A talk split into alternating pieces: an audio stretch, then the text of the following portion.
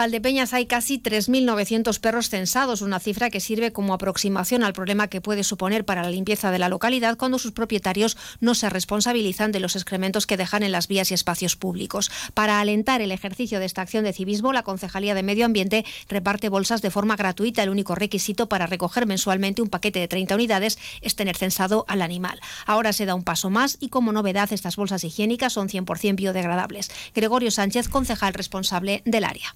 Las bolsas biodegradables vienen a sustituir las anteriores de plástico y se trata de un producto eh, que una vez acabada su vida útil se descomponen convirtiéndose en abono, en CO2, en agua igual y a la velocidad similar de cualquier materia orgánica y por lo tanto nuestra principal idea con esto es reducir la cantidad de plástico que termina en vertederos o en el, en el medio ambiente.